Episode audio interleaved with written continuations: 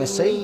Pequenininho. Atenção, meus queridos amigos, sob o sempre auspicioso e ventu- venturoso e altaneiro olhar do nosso grande mestre, sempre presente, Alessandro Mônaco, e também do apoio institucional da Tratores Teixeira, porque Tratores Teixeira, implementos agrícolas, quer comprar aquela ceifadeira, quer comprar aquela colheitadeira, aqueles pequenos adubos, vá na Tratores Teixeira, leve seu Massey Ferguson, seu Agrale, seu Caterpillar, leva lá, leva que eles te arrumam e aproveita para provar aquele delicioso cafezinho que só o Tratores Teixeira tem. Lembrando o bairro das Pedras Brancas, em Guaíba, Rio Grande do Sul. Tratores Teixeira. Obrigado com vocês. Boa noite, pessoal! Boa noite.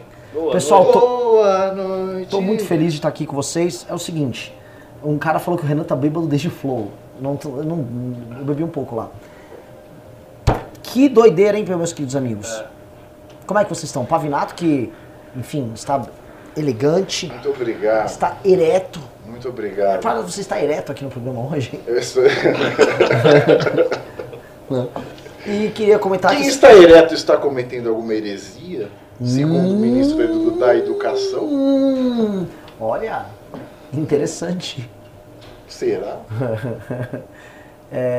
Eu Na que- nova gramática vai entrar o Biano? Impressionante com si. Eu queria saber um negócio.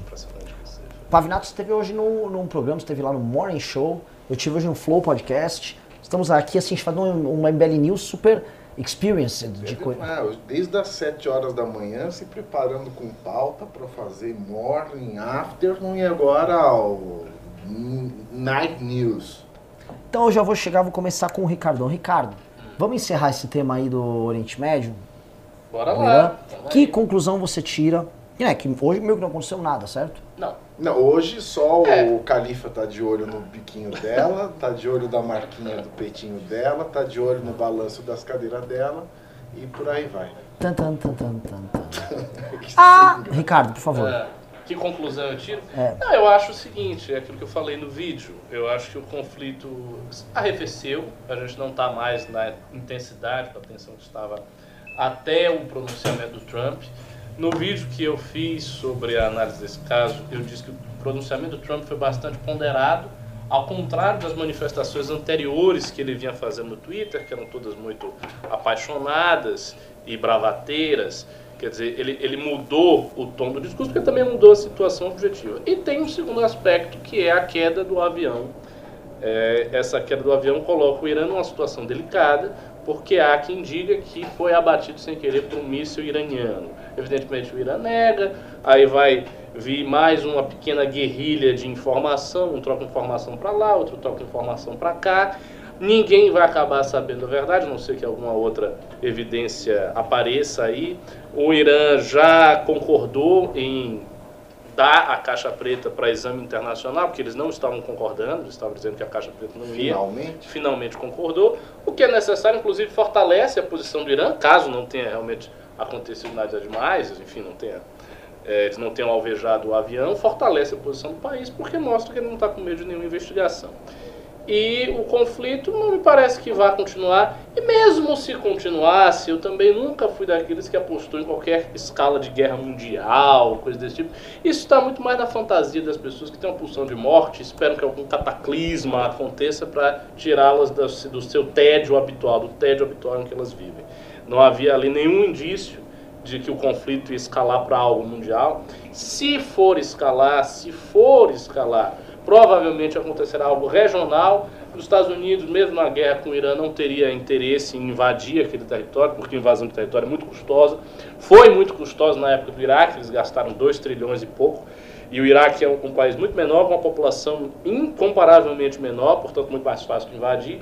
E deu a merda que deu. deu a merda que deu, e hoje os Estados Unidos está naquela situação dilemática em que existe uma menção de saída das suas tropas do Parlamento Soberano do Iraque e os Estados Unidos ainda não cumpriu isso, não se sabe quando é que vai cumprir. Aliás, eu acho que a presença americana ali no território após a menção do parlamento é a única coisa ainda que coloca uma tensão no tabuleiro geopolítico. Ou seja, coloca um perigo de alguma retaliação justificada pela presença dos Estados Unidos ali. Fora isso, não acho que vai acontecer mais nada. Acho que o Thiago Pavinato. Não, é. de fato, acompanho o voto do relator, foi dito tudo aqui. O único problema que vinha acontecendo até ontem era o Irã se negar a entregar a caixa preta, né? Uhum. E continuar seguindo esse método chitãozinho chororó de levar as coisas, né? É, negando as aparências e disfarçando as evidências.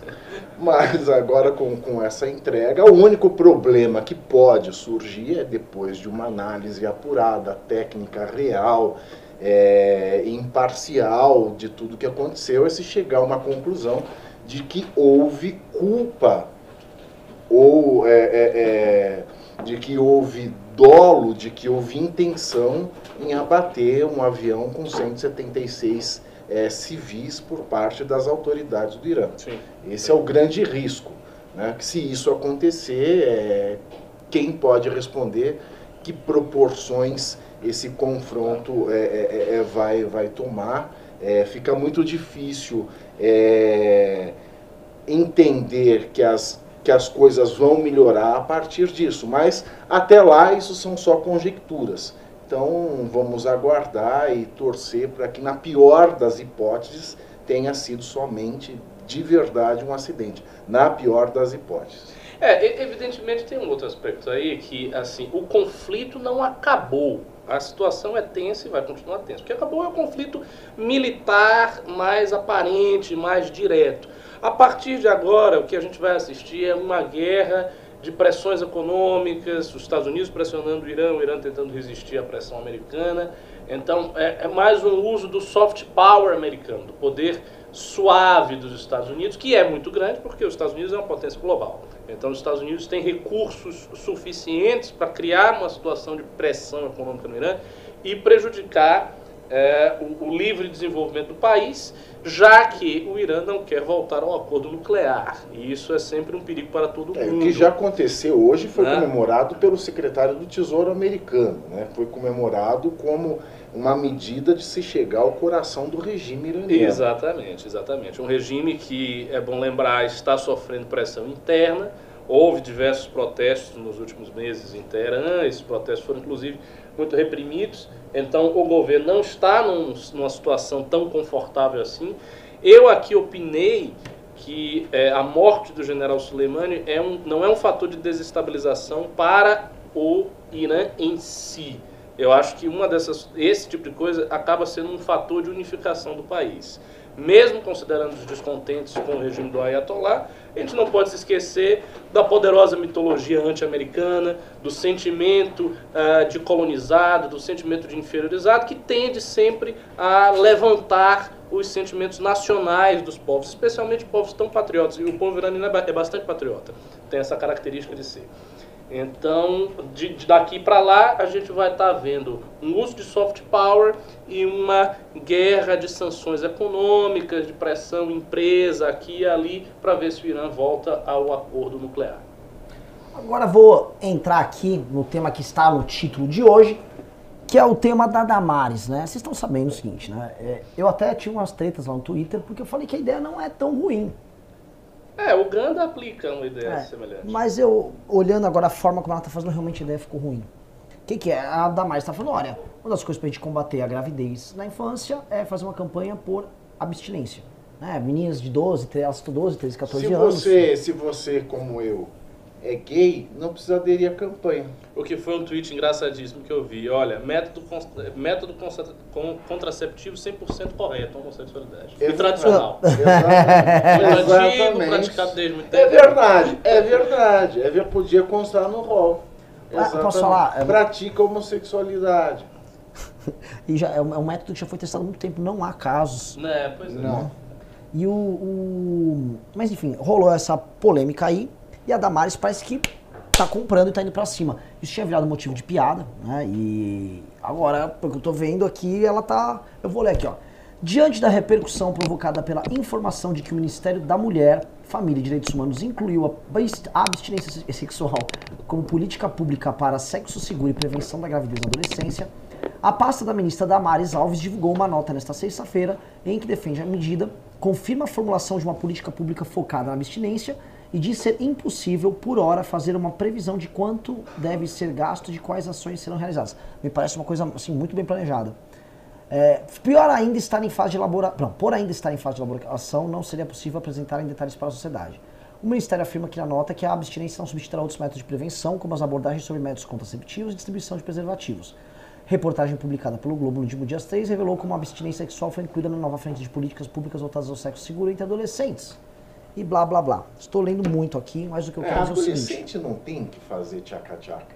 Você não acha assim uma menina de 12 anos? Vai, vai brincar de Sim. boneca, cara. Exatamente. Não, não funciona. E agora, como é? é, a, a abstinência sexual não vai substituir outros métodos. Isso, você é, é, faz abstinência e também usa camisinha. É, é. né? Não faça você sexo. faz a camisinha abstinência e também usa o DIU. Não faça É, Alguém sexo usa sempre DIU? com- Eu nunca vi um DIU na vida. Alguém daqui Poxa, já- sério? Nunca vi um DIU. Não, se tinha namorado, dizer. Bom, eu Existe? nunca vi uma perseguida, né? DIU. Então é, o DIU fica um Muitas- pouco mais distante. O Dil realmente né, não, não é tão pop, né? Mas, o- Ricardo Almeida, É. eu quero entender o seguinte. É. mas, mas o SUS coloca, Gil. Em, pelo menos em algumas mulheres coloca. Eu já vi dildo. Porque, Hum. é, Dildo. Mas por aí enquanto não tem uma é política pública ainda. Mas também é, Às vezes é, ajuda, ajuda, né, verdade? Porque é, se a menina, ao invés de recorrer ao sexo, recorre a um dildo, Não. também não, Não, vai correr o risco da gravidez. É. Nem Qual é? DSTs. Qual é o drama? Depende se o dildo não foi repartido. Puta, aí, aí realmente. É tipo Aí é uma política de austeridade muito dildo. grande da parte do Estado. Né? As meninas vão lá, em vez de elas fumarem uma binga, elas vão fumar uma binga lá, elas repartem o, o- o dildo. É. Vamos lá, senhores. Quero saber, ô, Ricardo, ela tá fazendo isso muito porque, ah, não, isso aqui é uma política pública que tem a ver com o que eu penso, ou isso aqui é uma mera consequência, ou exclusiva, da implementação de uma mentalidade ali da turma dela. Não, o que eu acho é o seguinte, a Damares está fazendo isso porque ela é evangélica e existe um apelo das igrejas evangélicas pela abstinência sexual até o casamento, que é um apelo dogmático que está na religião. Ba- basicamente, essa, eu acredito, ser a motivação subjetiva dela estar fazendo isso. Essa história de campanha pela abstinência sexual ficou muito famosa pela campanha que aconteceu no país da África, de Uganda. Uganda adotou a política pública de campanha pela abstinência, não, como, não com o objetivo de diminuir casos de gravidez na adolescência, mas com o objetivo de diminuir HIV. Porque, como vários países na África, Uganda passava por uma crise de AIDS. E obteve grande sucesso, sucesso inclusive é, admitido por diversos jornais, mundo afora, até jornais que não gostam da, da política de abstinência de Uganda, admitiram que eles tiveram sucesso. Eles conseguiram reduzir a estatística de HIV de 30%, olha só, percentual, de 30%, que é altíssima, para 7%, que ainda é muito alto, mas tipo, uma redução de 23%, uma redução, uma redução de mais de 3 quartos, né, muito significativa, implementando a política de abstinência sexual junto com os outros métodos contraceptivos. Então, em si, é uma coisa que existe. E eu acho que a gente não deve, não deve ter um, um pudor invertido. Porque, assim, é admissível e normal que o Estado faça propaganda ou confira os meios para a educação sexual. Então, as meninas têm que ter educação sexual, os adolescentes têm que ter educação sexual, e o Estado faz isso através das escolas, teoricamente, né, através das escolas e através da propaganda. E, assim, isso é algo que faz parte das funções normalmente atribuíveis ao Estado. É, tirando alguns conservadores que se escandalizam com qualquer tipo de educação sexual que o Estado ministra, o que obviamente é um exagero, o Estado faz isso e eu não vejo problema nenhum nele fazer esse tipo de coisa. Então também não vejo problema dele adotar como política a propaganda pela abstinência, entendendo que, assim, essa é uma abordagem possível que com certeza não será a abordagem majoritária da população brasileira. Então você imaginar que você vai resolver efetivamente o problema da gravidez na adolescência ou o problema do, da transmissão das DSTs através de abstinência sexual numa sociedade como a brasileira, uma sociedade nossa em que os assim, esse tipo de valor tradicional do sexo pós-casamento já está muito esgarçado. É uma, é uma sociedade Esgarçado muito, é uma muito palavra lúdica. esgarçado é uma palavra Tá muito cabível. rasgado, Isso, né? Pois é. É, é uma sociedade lúdica, lúbrica, uma sociedade sensual, sempre foi há muito tempo. Então, assim, a sociedade brasileira é uma sociedade que tem todas as peculiaridades para que esse tipo de propaganda não funcione bem. Então, eu acho que ela pode tentar, mas é, ela pode tentar, pode ver se vai ter algum impacto. Não acredito que terá nenhum. E acho que a motivação subjetiva dela é reforçar as suas próprias crenças e a crença do meio evangélico do qual ela Não, sem dúvida, tem até aquele movimento jovem, né, dos evangélicos, que é o eu escolhi Eu- esperar. Inclusive, Hashtag esse camarada escolhi que é, o, esperar. que é o, o, o- o presidente, sei lá, dessa associação, não sei, eu acho que está nessa, nessa política pública de Damares, está ajudando. Exato, cheio de espinha na cara, né?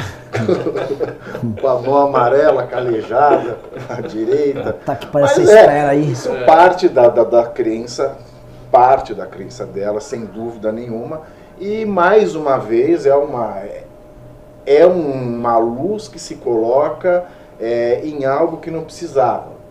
Né? Porque, é claro, se eu vou fazer uma apostila de educação sexual e eu não vou descartar os outros métodos contraceptivos, não é? É, é claro que uma das opções é a abstinência sexual. Durante a Agora, dar enfoque a isso, colocar isso como uma vedete do programa, como uma grande atração, como grande objeto do material, é você tentar atrair mídia e, e- e esses ministros é, maluquinhos né, da, da- do bolsolavismo, que é o Weintraub, a Damares, que é esse pessoal menos compromissado com, com o, o conteúdo sério, com fazer acontecer sem, sem atrair enfoque, mais preocupado com mídia, mais preocupado com repercussão em rede social, é, é, fazem é trazer o enfoque para isso. Isso acaba prejudicando a, a imagem de seriedade que o ministro deveria, ao mínimo, no mínimo, passar e mostra também a, a fragilidade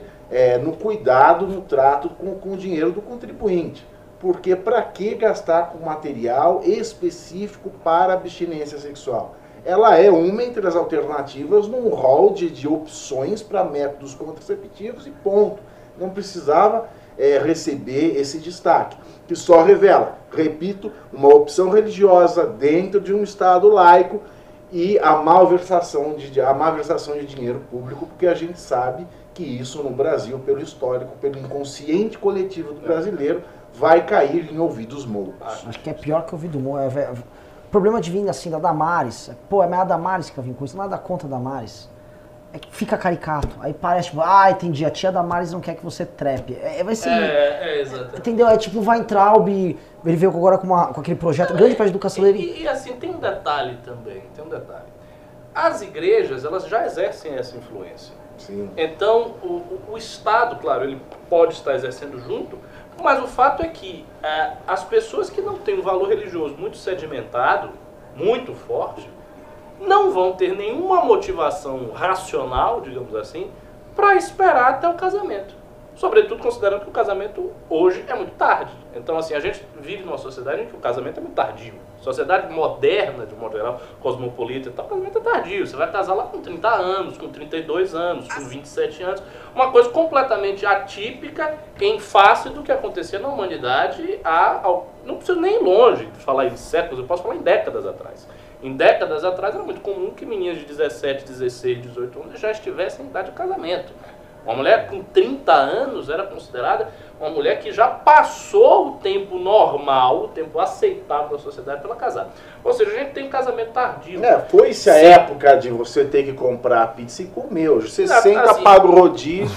Como você... Pois é, você tem um casamento tardio, você tem uma adolescência que, do ponto de vista, digamos assim, psicológico, está cada vez mais estendida. Então a adolescência é até onde? Até os 19? Seria o 19 dos americanos aí, que é o adolescente. Hoje você tem adolescente de 25 anos, caras que têm uma mentalidade de adolescente, Tá, não trabalham o, para o Carluxo tem que dar 36, Seus 36 anos por aí. 36, É, mas, eu acho que ele, 37. mas aí eu acho que não tem possibilidade de reproduzir, não. Ele está usando um método É o, o meu eficiente. método. Não é? Pois é. Então, assim, tem essa situação Você vê que que, a igreja está exercendo essa influência. A igreja já está exercendo. Então, se a igreja, que é a igreja, que está inoculando, imbuindo as pessoas de valores religiosos, não está conseguindo tanto resolver isso, eu não sei se o Estado vai conseguir resolver, baseado em qual premissa, senão a premissa religiosa, e, portanto, atributo às igrejas. Vamos voltar agora pra ah, tretinha da Maris aí. Quero saber mais. Você tá bem, querido? Eu não tô bem, velho.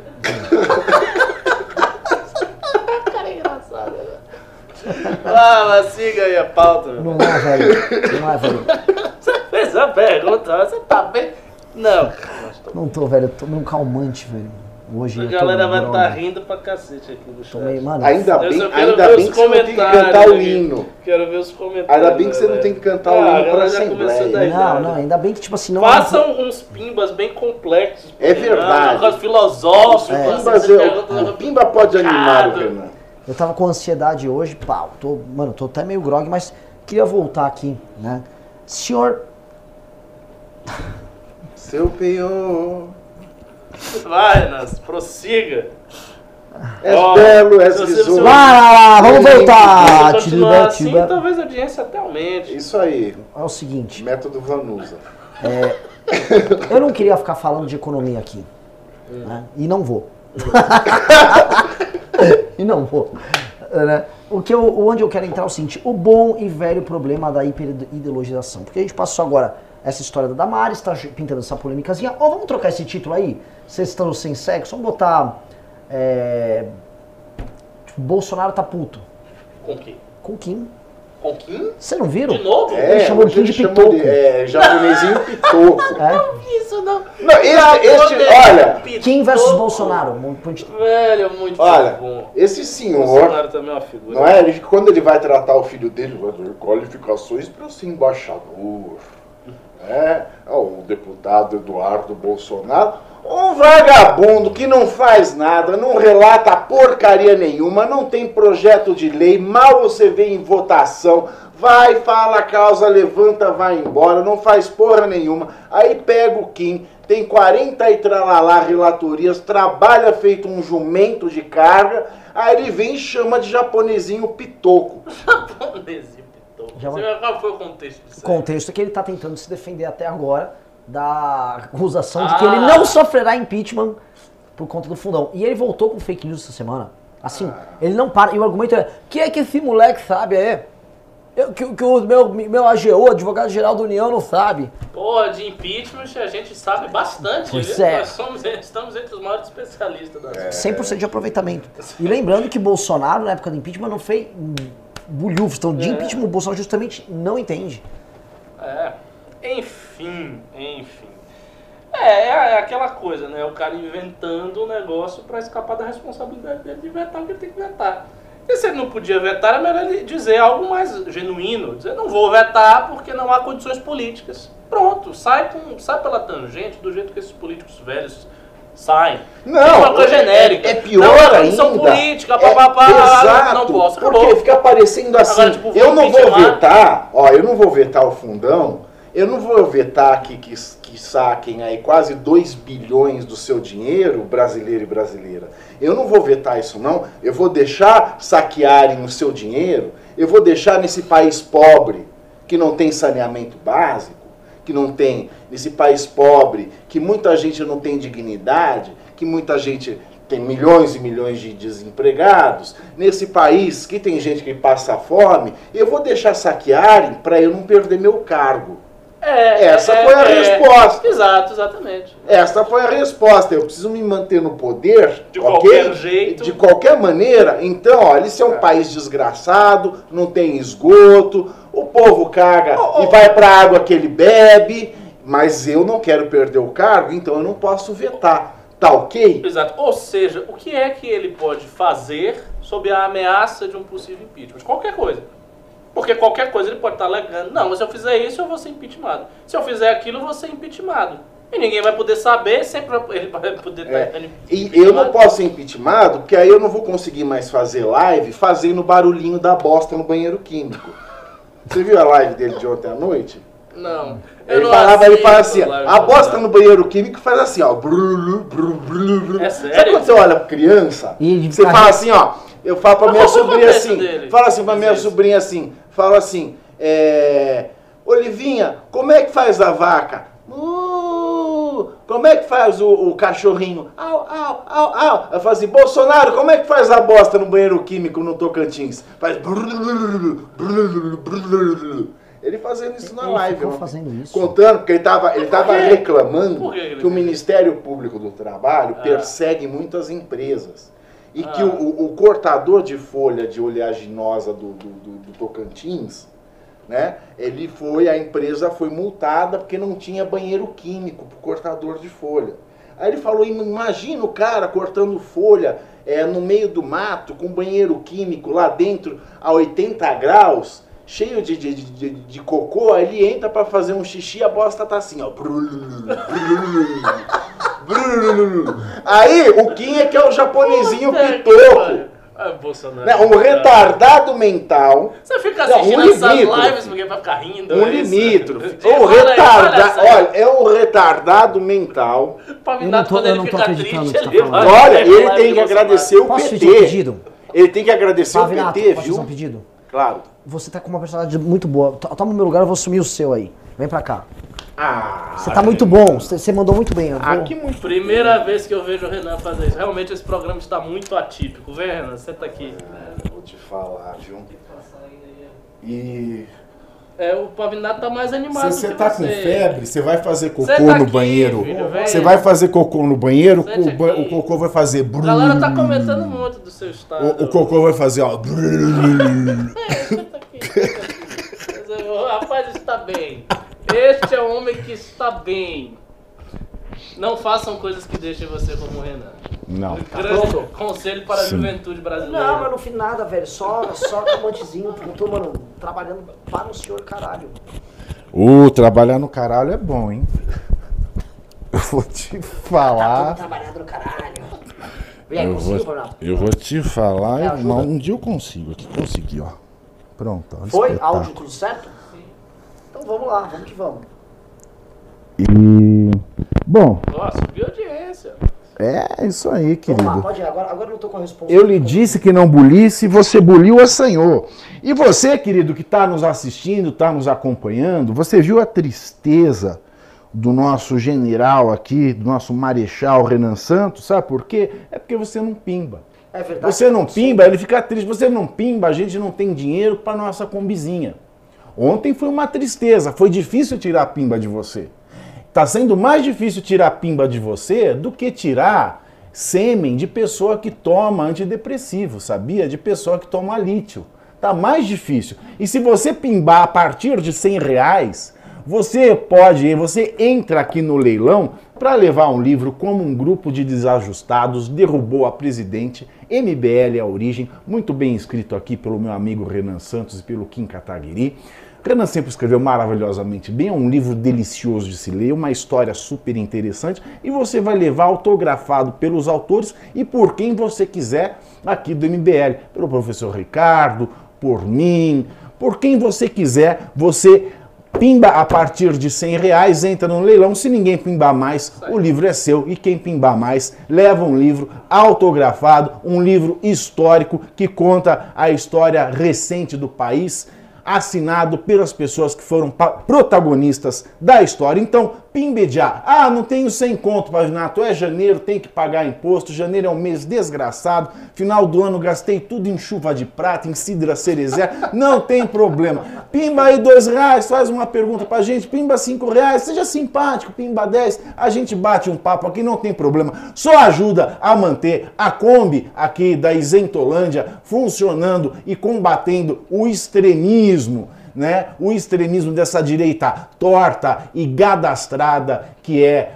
a direita bolsolavista, que nem direita é, mas vamos deixar falarem que, que, que seja, né? Porque cada um diz o que é. Em tempos de, de transexualidade, né, que cada um diz que sexo tem, cada um diz a direita que imagina que é. Então cada um fala o que quer, então deixa eles, mas nós precisamos aqui, para fazer um trabalho sério, para economizar quase 2 bilhões do fundo partidário, que a gente precisa do Kim. Para economizar 10 milhões na Assembleia Legislativa de São Paulo, a gente precisa do MBL.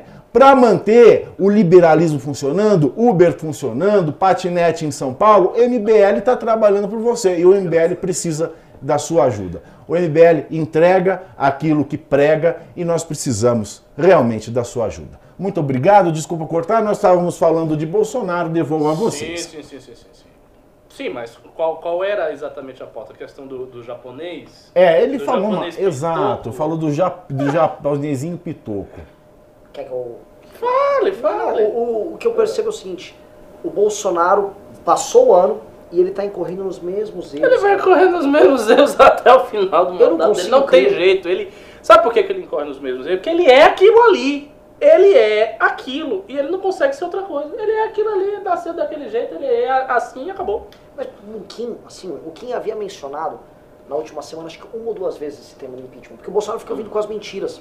Só que o Kim não colocou em tom de ataque pessoal. Ele trabalha, ele usa um, um veículo, vai, se não é oficial, aquela- aquelas lives dele são na rede dele, a rede da presidente da república, pra ficar fazendo ataque com o Pitoco, acho que ele chamou de gorda a Joyce também. Chamou. Essa merda, É o presidente do país. Não é pode engraçado, ser o né? Não é, cara. tipo, o cara fica fazendo li- live e dizendo porque fulano é gorda. Nando bullying. Moura. Ele faz japonês pitoco. Que- Olha a mentalidade do cara que é presidente, velho. Sinceramente, não era pro Bolsonaro nem citar essas pessoas, pô. Ele é o presidente, ele tinha que estar parando acima de tudo isso. Se ele Sim. fosse falar alguma coisa, ele falava alguma coisa institucional, de, do Rodrigo Maia, institucional grande, assim, e acabou.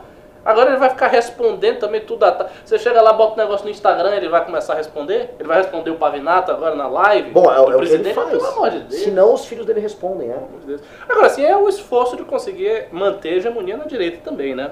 Que há um esforço imenso dele fazer isso e ele faz de qualquer maneira.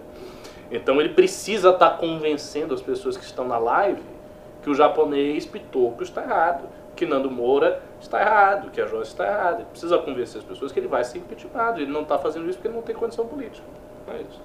situação, cara. Eu não, eu, eu não consigo, assim, já pra mim tá na fase de que eles são, tinham sempre os estrategistas. Ah, não, o Felipe Martins é estrategista, não o Carluxo com o Eduardo. Não tem mais estratégia nenhuma, a estratégia Eu era. acho que não tem Já estratégia. foi. Ele você tá- sabe quando a estratégia morreu? Quando veio o negócio do Flávio. Porque até então havia uma estratégia na mente deles, que era vamos ocupar todos os espaços, vamos aparelhar, e aí a gente vai tentar fazer alguma manifestação por algum motivo, sublevar as pessoas e aí tentar tomar o poder ou, ou fazer uma mudança mais drástica. A partir do momento que ele sentou com o Toffoli e o Maia, deixou isso de lado, acabou a estratégia. A estratégia, na realidade, se tornou a estratégia de contenção de danos. O que, que nós vamos fazer para conter mais, o máximo possível, os danos da nossa imagem que está sendo ferida? Se tornou a estratégia de se defender e não a estratégia de atacar. E aí, quando você está na postura defensiva e você fica dentro da postura defensiva, você não consegue sair. Então, Bolsonaro está na postura defensiva há vários meses. Ele virou o ano, começou 2020 com postura defensiva. Ele vai ficar na postura defensiva até 2021, até 2022, até quase 2023. Não sei se ele vai conseguir ficar. Olha o Bolsonaro, para que- o que, que ele serve para falar? É isso aqui, ó. Ah. Ó, é isso aqui, ó. Pegou um banheiro químico que tá borbulhando. tá borbulhando lá, de fez. brulululu. Ele fecha a porta e dá 80 graus. É um micro-ondas pra fazer xixi. Tem cabimento isso? Tem cabimento? É para isso que ele serve. Bolsonaro é muito engraçado. Deu para ouvir o blu blu blu blu, Fred? Agora vemos e como é engraçado. Né? O, Bo- o Bolsonaro realmente é um, um tiozão. Fica lá, blu, blu, blu, blu, blu, blu, blu, cagando lá, fazendo xixi. Eu, eu tinha assistido antes do. do- depois do É, vou voltar a assistir as lives do Bolsonaro. Eu tava falando das piadas do Edir Toledo, que as piadas antigas tinham muito dessa coisa de cocô. É, é Bolsonaro. Cu, o, entendeu? o humor do Cu. Bolsonaro é esse. E é um humor de velho, um de. É, praça nossa. Tá. Sabe, eu, eu tava conversando com um amigo nosso, né? Inclusive tava na Jovem Pan, não, não posso falar ainda. Eventualmente não posso falar ainda mais que ele falou, mas dane-se. E ele comentou, cara, é, eu comecei a reparar os hábitos da minha mãe. E minha mãe é muito reaça, mais velha, a mãe dele é bem mais velha, bem reaça, e ele falou, pô, eu tô achando uma das razões pra isso aí. Um, o velho ele ainda não saiu da TV aberta. Então ele fica permanentemente com raiva da novela da Globo, do jornal da Globo News. Ele não conseguiu substituir Isso é verdade. mídia alternativa. Isso é- isso é bem E ele verdade. recebe a mídia alternativa só no celular. Então ele está numa permanente oposição entre o que ele vê na TV e o zap que ele recebe com a resposta. Pô, que puta, insight, maravilhoso esse insight. Eu não tinha pensado nisso. Realmente, como ele fica nas duas coisas, ele não desliga por completo a TV, Sim. ele sempre está recebendo um material que ele odeia, que Exato. atenta aos seus valores. Que... É como se a timeline do Facebook dele não tivesse algoritmo, ele tava recebendo, mano, trânsito, não sei o que. Ah! Bandido. Aí ele tá coisa- sempre em tensão. Tem- sempre, ele não dá. Só que ele não conseguiu trocar o hábito dele. E aí ele fala, talvez uma das razões seja essa, tec- essa questão tecnológica, onde o velho tá ainda acompanhando a TV aberta, uma mídia mais antiga, e os mais jovens não. Os mais jovens foi cada um pro seu nicho, Isso. então cada um mais ou menos tocando a vida. O velho tá muito louco. A, a a- rebelião dos velhos é um fenômeno que a gente tem que entrar no detalhe, cara. É muito etário essa porra. É, é bem, bem. Precisamos de um estudo sociológico sério sobre, a- sobre a- o perfil da tia do Zap. Sim, Sim, podia fazer um estudo, dá pra fazer, por exemplo, numa próxima manifestação. Se tiver uma próxima manifestação dessa de Bolsonaro, tal, Fazer um ficheiro do MBL, a tia do- as tias do Zap. Pode ser. Já, você sabe que já teve um Já? vídeo do Pedro. O Pedro, o Pedro levantou essa tese há muito tempo, acho que no início do canal do YouTube. No início do canal do YouTube, ele levantou a tese de que nós estamos vivendo num conflito intergeracional e havia uma revolução dos velhos homens, ou seja, era uma revolução masculinizada e velha. E aí ele defendeu essa tese que existem certas épocas em que há a revolução dos jovens e outras épocas em que há a revolução dos mais velhos. Os mais velhos se colocam. E a gente está vivendo uma época de revolução dos velhos. Eu achei bem interessante na época que ele fez aquilo. Dá para estender, né? Se aprofundar mais no tema, enfim. É sensacional. Vamos ler os pimbas que chegaram até o momento para a gente continuar com a pauta. Podemos, Fred? Claro. Vamos lá. Bom, temos uns pimbas aqui. Não muitos, mas. Pai do seu neném, ele doou 10 reais. Professor Cabum e professor Bum Bum. Que dupla, meus caros, que Uau! dupla. Muito bom. foi muito bom. Nossa, eu, eu me senti a própria Gretchen. Ó. Hum? Mas você faz um agachamentozinho, dá uma tratada ali. Eu não posso, tô com hérnia. Tá Putz. com hérnia? É. Nossa. Bom, continuando o programa, o Juliano Ler doou 2 reais. O Monark queimou o cérebro do Renan. Não, ele falava, mano, pra caralho, menino, mano, inteligente. Fiquei. Ok.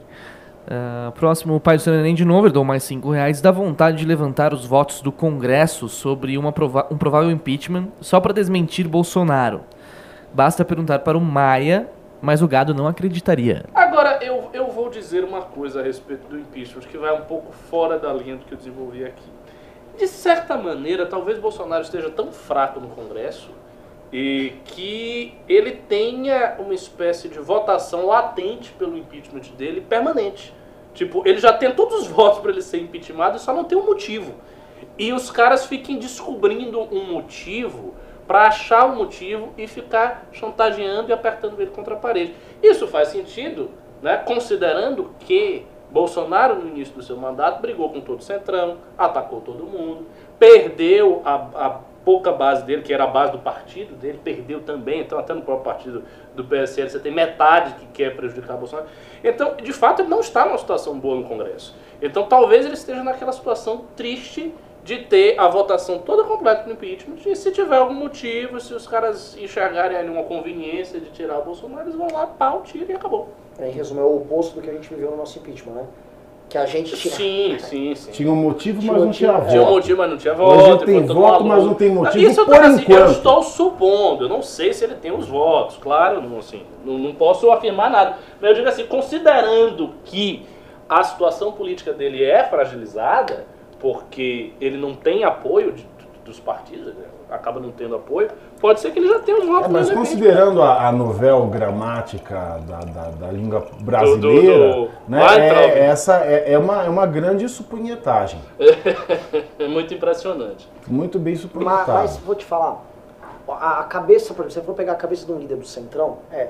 Quanto o Bolsonaro continuar me entregando tudo que eu quero, e o Bolsonaro está entregando tudo que o Centrão quer. Claro, ele fica aí. Emenda, Tranquilo. foi o negócio do Aras, juiz de garantia, fundão, tudo que está sendo pedido. Quando os, os líderes dos partidos falaram, vamos fazer um consenso em cima do pacote do Moro, que é um consenso, tornou ele um pouco mais leniente, não não sei como é que é a matéria de punitivismo, E para essa coisa do, do vamos tentar desarmar a Lava Jato aqui e ali também foi. Então se eu sou um líder do Centrão, É, tá ótimo. puta presidente. Mas é isso que eu tô dizendo. Então talvez ele chegar aí e dizer, ah, não dá pra vetar, porque se eu vetar, eu vou estar no impeachment. Do ponto de vista formal, ele não tá, porque isso não é motivo. Mas talvez ele já esteja tão apertado diante do Congresso que se realmente se ele se recusar qualquer coisa, tipo, agora vocês não vão ter esse dinheiro para fazer a eleição de vocês. Porque isso é muito significativo também. Pelo seguinte, a eleição passada foi uma eleição de virada, de virada de mesa, de transformação, uma eleição em que muitos quadros tradicionais no poder saíram. Esses caras que aqui estão, que sobreviveram até a eleição, até a última eleição, eles não querem correr o risco de sair também. Então eles querem o máximo de dinheiro possível para fazer as campanhas mais caras que eles puderem e com esse dinheiro todo eles suplantarem as campanhas de opinião baratas sem dinheiro. Então os caras estão de olho no, no- no dinheiro de uma maneira mais ávida agora do que antes. Então talvez ele vetar isso aí fosse causar para ele um problema muito sério no Congresso mesmo. Agora sim, se é o caso, então isso é, é, tipo é responsabilidade do Bolsonaro também. Porque ele se colocou na situação de estar tão fraco no Congresso. Quer dizer, não foi a gente que enfraqueceu o cara. Não foi, depois ele veio com esse discurso. Quem, quem foi que veio com esse discurso? Ítalo um- Lorenzon pro Danilo Isso, Gentili. exatamente. O Ítalo Lorenzon pro Danilo Gentili. Olha o discurso do Ítalo Lorenzon, que é o cara do, do Terça Livre, junto com o Alan. Ele veio com o seguinte discurso. Ah, porque você, com as suas críticas, enfraqueceu o presidente a ponto dele não conseguir fazer mais nada aí no Congresso. Quer dizer, foi o Danilo Gentili escrevendo no Twitter que enfraqueceu o Bolsonaro, o presidente? Se o Danilo tivesse esse poder, então o Danilo é a pessoa mais poderosa do Brasil. Quer dizer, não foi. E os caras ficam achando uma desculpa ao invés de assumir a responsabilidade. Bolsonaro foi burro, ele destruiu o seu capital político, caiu no colo dos caras e não, não consegue mais sair. Essa é a realidade. Vem duas coisas, né? O, o corno, o corno ele sempre tem uma desculpa, né, para Oh. tudo, ou ele é sempre muito vingativo. Ou as duas coisas. Às vezes a vingança também é de uma maneira estranha. Né? Exato, exato. Exemplos não faltam na literatura, inclusive da vida. né? E Renan, quer comentar alguma coisa desse, Desse embrólio todo ou voltamos para. Não, não, assim, eu, eu ainda acho que esse é o tema central do Brasil. A gente virou o ano, o ano passou e o Passou resultado um não- ano, hein? Sim, continue. pô. Não, e assim, a gente não conseguiu renovar o tema da discussão. É. É, eu tava assim, indo conversar agora com o molecada, e assim, pô, o que a gente vai ter de pauta no Congresso esse ano? Quando começou ano passado, a gente sabia, pô, o Moro vai vir com algum tipo de medida de combate a crime, combate à corrupção. Vai vir reforma da Previdência, o Guedes vai vir com uma privatização aqui, outra ali. Você tinha um pô, vou ter um horizontezinho pra trabalhar aqui, vou concordar nisso, concordo mais naquilo tal. Hoje, se a gente for fazer um um, planejamento do MBL para esse ano, tendo em vista as pautas do governo, coisa que a gente fez no primeiro ano do Bolsonaro e nos do Temer, não tem. O que, que a gente sabe que vai passar esse ano? A gente vai discutir reforma tributária? Não sei. Ah. A- a- aquele pacote, lembra que o Guedes mandou um pacote, duas medidas, uma reforma administrativa e uma do. Não sei se era do Pacto Federativo, uma de emergência para municípios com problemas e tal. Ele mandou esse- essas, essas duas reformas, precisa duas PECs, e no mesmo dia, assim, no mesmo dia, uma diferença de quatro dias, houve o racha definitivo do PSL e o Bolsonaro lançou, e a demonstração de fraqueza, uma frente parlamentar com 28 deputados, que é a frente parlamentar é, Brasil acima de todos. Que tipo, eles estão mostrando assim, ó, ei, eu só tenho 28 deputados. E acabou. Isso é um troço que o Collor nunca deu uma demonstração tão ridícula de fragilidade. É. Aí passa, a gente está nesse, nesse ano com o governo sem saber para onde vai, não seja, sei quais são as pautas que vão rolar. Fica parecendo que a reforma da Previdência foi a reforma do desespero, porque tinha que passar, senão o Brasil Sim. quebra, e saiu daquele sufoco absoluto e ficou todo mundo perdido. Agora, assim, algo vai acontecer no próximo ano, o ano não vai ficar parado. Então, alguma coisa vai passar, deve ser uma agenda que o Centrão vai impor ali, do jeito que ele quer fazer, e a gente vai ficar assistindo isso. E vai vendo o Bolsonaro se ele quer fazer. Mas tem mais pimba aí. Vamos, Vamos lá. Vamos, mais pimbas. Tivemos um pimbaço do Jair Lorenzetti Filho. Ele doou 50 reais. O Neil Peart do Rush morreu, ele está avisando. É, eu vi, eu vi, o, o Arthur falou comigo agora mais cedo, o maior baterista de todos. né? É uma tristeza. Um abraço aí pro nosso amigo Jair. Obrigado aí pela, pela colaboração de sempre, querido. grande Jair. E o Porto Como- tocava muito. Já viram o vídeo da moedinha? Tocava uma moedinha na parede e ficava. Porra, Não, não vi. A velocidade de baque dele. Ele não deixava a moedinha descer pela parede. Não, ficava não, só. não, mas ele tocar demais. muito bem. Vamos lá. Elber Ramos doou dois reais. Ele chamou a Joyce de fofucha. E ele falou que mentir engorda. Mente, pô. É um troço. Não, é, não, mas foi uma boa piada, né? Porque mentir engorda realmente a Joyce. Inclusive, eu acho que ela tá até magra, né? Considerando esse corpo velho. É verdade. Ela tá no shape, porque Pô, assim, entre, mi- entre, a, entre, a, é tá? entre a mentira e a gula, qual o principal pecado dela? Rapaz. A eu- luxúria, vamos lá pro próximo pimba. Ok.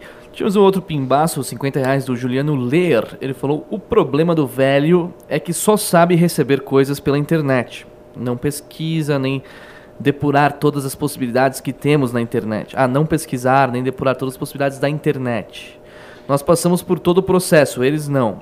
Temos que trazê-los para o movimento, só isso já tiraria uns 80% do público do Bolsonaro. Mas, mas mais ou menos. Eu não sei se o jovem médio também depura e pesquisa muito. Eu acho que Ah, ah, eu acho que o jovem também recebe as coisas do campo dele. Talvez o ponto central do velho seja esse mesmo que o Renan falou. Eu ainda acho que o velho abre o link e lê a matéria inteira. Eu acho que o É, jovem fica só no, pois é, é verdade, o velho gosta. Minha tia mesmo faz isso. Tudo que ela faz, ela lê, ela olha tudo até o final. Mania de quem lia jornal todo. É, é, e pro velho vale aquela máxima do Nelson todo, Rodrigues. exatamente. Né, pra, pro velho ainda vale aquela máxima do Nelson Rodrigues, né? É põe no jornal que o povo acredita. Exato. Né? Então é como se fosse um jornal, então eles abrem, leem. pra- É, aí tem esse contraste. Então a descoberta do mundo da internet é um negócio muito mais impactante. Dele ver que ah, o jornal está errado, o jornal está me manipulando. E fica nessa tensão, eu também acho. E como, e como a, a coisa da internet, o material vem justificando, vamos dizer assim, a, a moral que está sendo vilipendiada do velho, então ele, ele chega aquele meme, ele olha, opa, é isso, confirmou o que eu queria. E tem uma outra coisa, eu acho que o jovem percebe a linguagem do material, é ruim. seja do. Ele fala, isso aqui é fake. É, e o tosco, velho, tá, também não percebe, também acho. Velho não consegue manjar, tipo assim, recebe uma conexão política. Um negócio todo feio, tosco, e tipo, é, comunistas fizeram um evento Isso. dizendo que querem É. comer o seu filho, É, é, é. não sei o que, aí aparece um comunista e, e- e uma criança, anti-pedofilia. E aí o cara recebe aquilo, como ele acha que está na internet, é verdadeiro. Por exemplo, eu já tive essa experiência engraçada com minha tia muitas vezes. Ela me passando materiais que ela recebeu na internet, e eu dizendo, não, minha tia, mas é fake. Ela, mas como é que você sabe? E se for verdade? e, tipo, e é obviamente fake, mas ela não percebe que é fake. Ela não consegue ter a sensibilidade estética de, de ver, não, isso aqui é exagerado, isso aqui não é bem assim. Umas aditivações, tipo, os Eu covardes comunistas. Você falou, pô, isso aqui é uma notícia. É, ela ficou morrendo de medo do exército da Venezuela invadir o Brasil, porque naquela época que estava rolando as tensões com Maduro, saiu várias coisas fakes dizendo que o exército da Venezuela já estava no Brasil. Então, não, o exército da Venezuela já está aqui, está invadindo as Tá, fronteiras. podia estar né? mesmo, podia ter, ter fugido de lá e ter vindo pra cá. É só se né? Já for, tá na né? qualidade de refugiado. Entendeu? Então acho que tem a ver com isso mesmo. Vamos lá, continuamos, Fredinho. Continuando. Tínhamos aqui o Antônio Manuel Firmina Casaca, que doou 20 reais não falou nada. Valeu, Antônio. Depois, Larissa Giorgetti. Gior, Gior, Giorgetti. Doou 20 reais. Qual a idade mental de Bolsonaro? Porque além de ele falar do Kim, falou da Joyce e disse que mentira engorda. E fez o barulhinho da bosta. Então façam aí uma. Qual é a idade mental do Bolsonaro, Pavinato? Chega uma. A idade mental, eu acho que ele tem a idade mental que ele tem. Ele é um tiozão velho que faz as- essas piadas sem graça. O que ele não tem é o comportamento do presidente. É assim, é você imaginar um tio que você tenha muito inconveniente, muito meio bobão e tal, e colocar esse cara na presidência sem que ele perceba que ele está na presidência. É como se ele tivesse ali entre amigos, mas ele está na presidência. É isso, Bolsonaro. É. É, mas ele tá. Se você dá uma irritadinha nele, aí ele já é, aí ele já é o dono Ah, não, da não, bola. Na hora, pra, pra dizer que ele É, manda, é. ele, ele sabe lembrar. É, ele é, ele é, ele É, é cretinão nesse ponto aí. Você vai, você dá uma cutucada e você entra aí, né? Você fala assim, ah, né, gorducho. É fala, que mando. Mas manda um pau pequeno pra ele pra ver o que ele Ah. faz. Ele fala, sai daqui agora! É verdade. Vem agora com uma analogia tão escrota sobre ele na presidência. Não, calma, calma, calma. talvez assim. Se você está dizendo que é tão escrota, deve ser muito escrota. Melhor não falar. Vamos lá. Não, é assim, é Só se mais alguém mandar um pimba de 100 reais, aí eu falo. É é- olha, olha Mas aí, é bem escroto pimba de 100 analogia. reais, temos uma analogia aqui do Renan, sobre- que vai ser, ela, ela é mais leve que um Jesus guia- viado e uma Maria puta? Por um cara que idolatra o Bolsonaro, né? Por um gado, é- ela é, ela é realmente mais pesada que isso. É. Bom, mas 100 reais, nós vamos soltar aqui essa analogia. Como é- continuamos aí, Fred. Vamos, vamos continuar aqui. Ah, foi o Dalboni William que doou 5 reais. Pavinato, abre aspas, pergunta qualquer coisa e dá 5 reais, fecha Sim. aspas. Bom, beleza então. A pergunta é: daí onde vocês estão, como eu faço para chegar no aquário? É, joga no Waze. Boa. Depois o Louco 01 doou 10 É, reais tem e ele, aqui ele retratou a mensagem. Valeu, Louco. Depois o Andrei Moroni doou 7,90. É só proibir lactopurga que os velhos entopem. A Ok, gente tá como bem de velho, né? Esse é velho Esse aí foi. beleza. Anderley Pastrelho doou 10 reais. Respira, Renan. Respire. Não respire muito não que você vai entrar no estado de meditação. Fique tomando seu café. Tivemos mais um pimbaço, um pimbaço so, so, so, do Juliano Leer, ele doou 50 reais. Manda analogia aí, Renan. Aliás, cadê meu livro? Ah, mas você mandou 50, Não, a foi 100 analogia reais. por 100. Ele já, tinha, 100. ele já tinha mandado, não, Fred? Mais? Ah, sim, ele já doou 50. Ah, sim, ele complementou. Bom, o livro do Lerner deveria ter sido enviado acho que segunda ou terça-feira, não, terça-feira ou quarta-feira. É, eu posso checar aqui ao final do programa, Juliano. Você teria que mandar 100 reais, que eu pedi 100 reais a partir do momento da minha É, declaração. às vezes demorou também pra gente. Se você pediu assinaturas além do Renan e do Kim, também pode ter Eventualmente, demorado né? um pouco o processo de recolha dos demais. Mas eles não ficam represados, não, fique tranquilo. Mas qual era a Analogia? Não sei, tem que pagar mais 50 reais. Mas ele já pagou. Não, ele, ele pagou antes de eu fazer o anúncio. Ah, Ah, tá, sim. sim, Ah, é vai, não é um bom vendedor, hein? Não, não, eu não perdi a consciência. Bem que não, parece até ajudar. Tem mais pimba aí ou continuamos na pauta, Fred? Tem pimba. Denise vamos lá. D doou 10 reais. O que vocês acham da opinião do Alberto Fraga, falando que Moro não tem conhecimento de segurança pública? Posso dar, posso... Claro, por favor. O Moro, de fato, não trabalhava com segurança pública. É, Ele nunca foi um técnico em segurança pública. De fato, eu imagino que, assim, o próprio pacote anticrime era uma coisa muito mais voltada para crimes de colarinho branco do que um pacote voltado para o crime comum lá, o homicídio, roubo, latrocínio e tal. É natural. Eu, É, por outro lado, nenhum ministro sabe de tudo, né? Ele não é Sim. ministro de justiça, ele vai entender as coisas de direito, as questões de segurança pública e tal. Ele pode ter deficiência, mas para isso existe equipe. Ele tem uma equipe ao seu lado que o auxilia nessas questões. E certamente o Moro sabe mais de segurança pública do que eu, né? Então vou fazer Agora, jogando aí esse, esse, esse tema Moro Segurança aí, Fraga, etc e tal, você viu a briga que rolou nessa última semana para saber essa melhorar, melhorar os números da segurança pública é mérito do Moro ou da gestão interior? Vocês viram que deu uma briga do Raul Jungmann com o Moro, o Moro foi lá, fez um Mago Merlin, tipo, ah, foi o Mago que fez, quer dizer que não foi ele. Ao mesmo tempo, os resultados, né, não, não foi uma mudança, vamos dizer assim, o Brasil inteiro melhorou. Você teve alguns estados que melhorou muito e outros que melhoraram pouco, outros que não alteraram. Então, o, eu estou vendo esse pessoal da esquerda e o próprio Raul Jungmann falando, não, eu tive algumas medidas que estão dando resultado agora, mas também tem um estado a estado. Um governador deu uma lição de casa aqui. Afinal de contas, quem é que controla as polícias dos estados São são os estados e não o governo federal. Sempre foi assim. E a gente sempre falou isso. Todas as vezes aqui que as pessoas, que a gente quer falar alguma coisa boa do governo Bolsonaro, a É. gente sempre fala. Uma das coisas deste ano que foi muito positiva foi a queda na taxa de criminalidade. Mas nós aqui, como somos pessoas intelectualmente honestas, espero que assim continuemos, a gente sempre deixou é, é, é, ponderado que nós não podemos descartar as políticas dos próprios estados, porque as polícias são de responsabilidade dos estados e não do governo federal. Uhum, uhum. E tem uma coisa, né? é- Essa temática da segurança ela está sendo tão é, batida, tão massacrada na cabeça do povo, com esses programas populares da TV, com a eleição do Bolsonaro, com a eleição do Witzel, tudo, que se torna hoje difícil manter aquele discurso pró-direitos humanos, de uma esquerda muito assim assado, Porque isso claramente está tirando votos assim a rodo dos caras. É um discurso que não convence ninguém. É um discurso que não está mais no centro da TV, porque a televisão aberta está sendo dominada por esses programas de notícia, de crime e tal, que todos eles têm uma pegada muito ratinho, né? Pau na mesa, Líderes de crime, audiência. blá, blá, blá, líderes de audiência.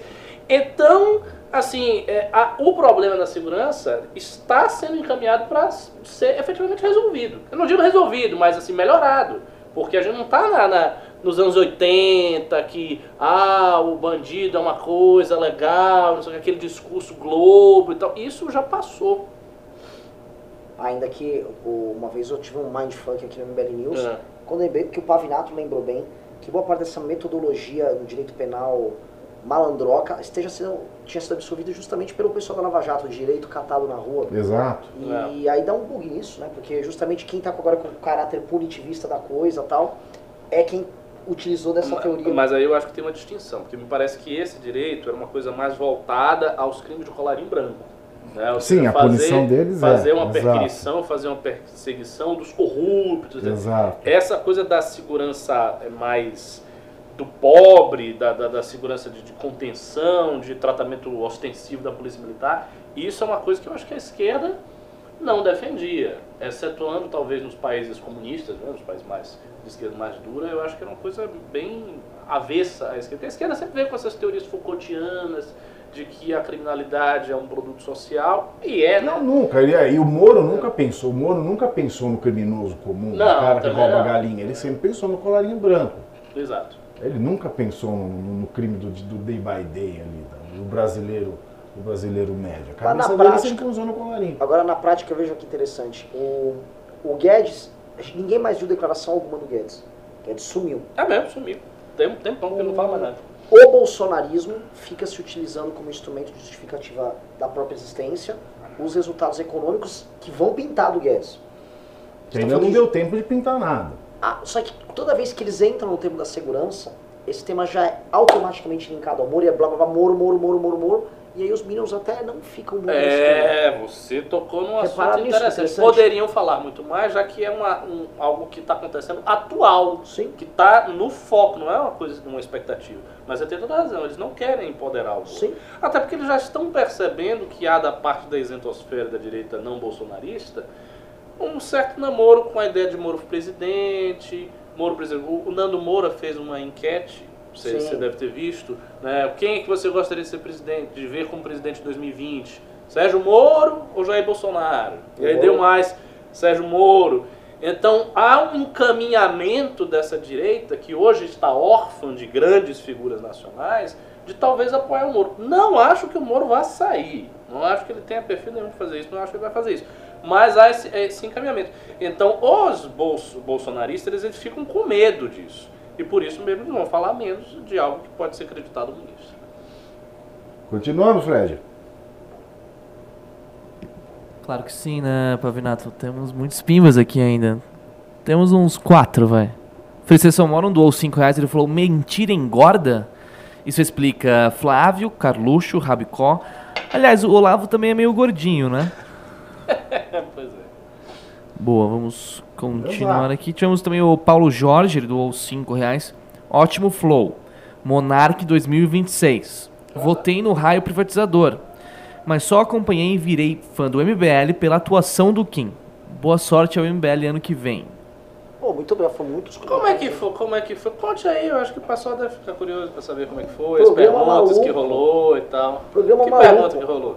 Foi o seguinte, não tinha uma pergunta, a gente ficou falando de qualquer coisa durante quase três horas. Três horas? Três horas. Aí foi assim, entrando assim, naquele papo que a gente costuma ter de quarta revolução industrial, ninguém vai ter emprego. É porque o Monarca é muito filosófico, né? Fica Ficou lá. filosofando, e o Igor também ficou assim, foi uma viagem geral e a gente nem viu passar. Eu pessoalmente falei, caramba, três horas de programa já. Muito bom, muito Legal. divertido. O Muito público bom. deles é bem legal. Tá, a cabeça bem lá. Tinha os ANCAP lá, é, ele não é ANCAP. Com os fãs do, do Moura já chegando e tal. Mas. E eles estão fazendo essa série de. de entre- nem, não nem falar que é entrevista, tipo um bate-papo, né, o que eles chamam de é o flow, né? Vai indo. O... E tá bem bacana. Eles estão tendo uma capacidade de condução pra você ficar falando bobeira e manter a atenção do público assustadora. Tanto que a audiência, assim, por três horas, ela foi só uma de subida. 1.700, 1.800, 1.900, 2.000... Que Impressionante. delícia. É, Muito bem. muito bom. Não esperava menos. Não, foi doideirinha. Não esperava menos. Eles vamos continuar então aqui os. Pimbas! Chamamos o louco. O louco doou mais 20 reais. Ele falou o seguinte: O bolso desgastando sua base eleitoral e já abandonando o PSL, que é um lixo, mas criou certo nome. É, em nomes da, alternativos da direita, como João Amoedo, chegam forte em 2022 ou vira- virará uma disputa de gados entre PT, Aliança PT e Aliança do Brasil? Pô, eu não sei o que começar? acontece, mas como o João Moedo não se fortalece, ele não se fortalece. É, pois é, é, é isso que eu ia dizer. Eu, eu acho que a- a- o problema do Amoedo é maior do que ter apenas o Bolsonaro na sua frente. O problema do Amoedo é que ele tem uma linguagem, uma estética, um discurso, um approach muito classista. É, é muito classe média alta, é muito São Paulo e Sul. É, é uma coisa que, que não chega ao povão. E vocês devem saber, obviamente, que numa democracia quem ganha a eleição é o povão. E se ele não consegue chegar no povão, o povão não vai votar nele. Esse é o ponto. Se você olhar, pode fazer qualquer estudo aí de classe em matéria de votação do Partido Novo. A votação do Partido Novo é uma votação de classe mais alta, majoritariamente de classe mais alta. E o Novo, e o, o Amoedo padece desse problema. Então, para ele conseguir chegar forte, ele tem que mudar o partido dele, mudar a linguagem dele, fazer um Amoedo 2.0, o que eu acho sinceramente que ele não está disposto a fazer. Eu também acho que não. Na verdade, olhando o cenário para 2022, é mais fácil o Hulk ocupar o espaço do Amoedo Também do Amoedo acho. ocupar o espaço do Bolsonaro. Isso, também acho. Inclusive, essa briga já está acontecendo agora. A briga que houve do Renova com o Partido Novo, os movimentos de renovação política, que obviamente o MBL não se inclui nisso, ainda que setores da empresa tenham que incluir, é uma guerra, assim, que já está rolando. A guerra dentro do mercado financeiro. É, um grande dono de fundo vai apoiar um ou outro. E o Roberto Freire, o presidente de Cidadania, já falando Já. o nome do Luciano Huck E abertamente. o, o, o Hulk tem o poder de garfar muitos formadores de opinião liberais. Por exemplo, ele já garfou, não sei se, mas já está nas graças do Pedro Menezes, do Mercado Total. Popular, que toda hora fala do Hulk, já está nas graças, se não me engano, do Joel. Joel veio com bons Então, olhos. assim, já começa a circular. E são estes formadores de opinião que seriam formadores de opinião a defender o novo, a dizer, a, a declarar o seu voto no novo. Então, se essas figuras não vão declarar o seu voto no novo, vão declarar no Hulk, imagine que o Hulk vai amealhando os votos do Amoedo. Vamos entrar, eu gostei desse tema. Sugiro, vamos adentrar mais ou Pode você ser. errado? Podendo, claro. Não, Pelo amor de o- Deus, aqui o pessoal tá gostando. O novo, o que acontece que eu vejo? O novo ele já provou dentro do parlamento que ele é um partido que não vai entrar no, vamos dizer, nas parcerias mais clássicas junto aos partidos mais antigos, PSD, DEM, MDB, PSDB, PPPR. Eu até acho que ele tende a diminuir de tamanho. Novo? É. Não sei. É, aí eu também não sei não. O, o- o Mas que eu- vamos, é, o que eu vejo é o seguinte, o ruquismo não. O, o que a gente vê é o centro, hoje esse centrão, ficando igual uma noivinha, eles estão criando uma campanha centro, o Brasil em movimento, criando... O slogan é muito bom. O slogan é- Centro, Brasil, Na movimento. verdade, é, eu tô- Empurrado pelo isento. É, empurrado. O Brasil em movimento empurrado pelo isento. E eles não. Eles não. Eles estão aqui ficando igual uma noiva, esperando o noivo chegar que é o Hulk. Então eles estão lá, não, o centro é uma ideologia, o centro é uma forma de pensar, o centro é a resposta da ponderação. E na prática eles só estão aguardando o Hulk vir, falando em nova política, porém jogando junto do que há de mais. Claro. Ele vai dizer que tem que dialogar, essa, essa, essa conversa. O problema é que vai dar merda pra ele. Eu acho que ele vai perceber, se ele ficar indo nessa onda, que É, vai sair eu melhor. acho assim, hoje a gente tem uma população que está polarizada ainda e que quer ver um discurso claro. Esse negócio de ficar ensaboando, ensaboando demais é um risco. Sim. Mas assim, você tem sempre o fator povo, né? O povo não é tão polarizado assim. O povo, o povão. E o Hulk tem força nesse, nesse eleitorado. Se ele, se ele conseguir convencer essas pessoas, talvez a candidatura dele se torne muito competitiva. E se o Bolsonaro não for para o segundo turno, já pensou? Se for um tipo um Hulk representando um centro e uma parcela dos liberais e tal, e um cara mais de esquerda como um petista, o candidato PT, se for esta configuração, não for o Bolsonaro. Eu acho difícil hoje, mas eu não sei como é que ele vai estar daqui a três anos, do jeito que ele está, né? E aí, como é que fica? Aí vai ter uma galera imensa votando no Hulk por falta de opção. Sim. Todo mundo vai ser forçado a isso. Até o MBL vai ser forçado a fazer isso. Todo mundo vai ser forçado a apoiar o cara, porque você não vai poder eh, se eximir de um segundo turno E vocês não acham que o, o- muita gente pensava, ah, eventualmente é o PSDB que vai ser a primeira vítima do ruquismo. Mas na verdade o novo ser a primeira vítima disso. Pois é, exatamente, bem lembrado.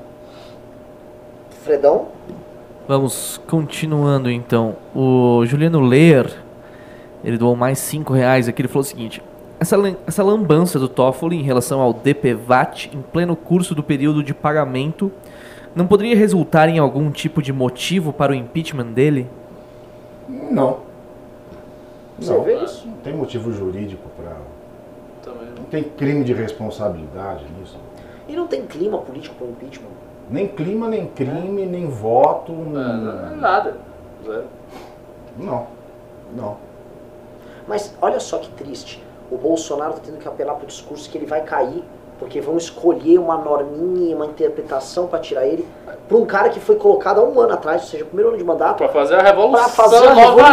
era. Ele era tipo, pá, Ele tá ia- viril, ele vai Todo pra mundo cima tava morrendo tal. de medo e tal. Não é? Ele ia pegar o sistema e colocar. E agora ele tá acuado, com medo de tomar. impe- Ele tá procurando impeachment na própria sombra. Aqui, cadê?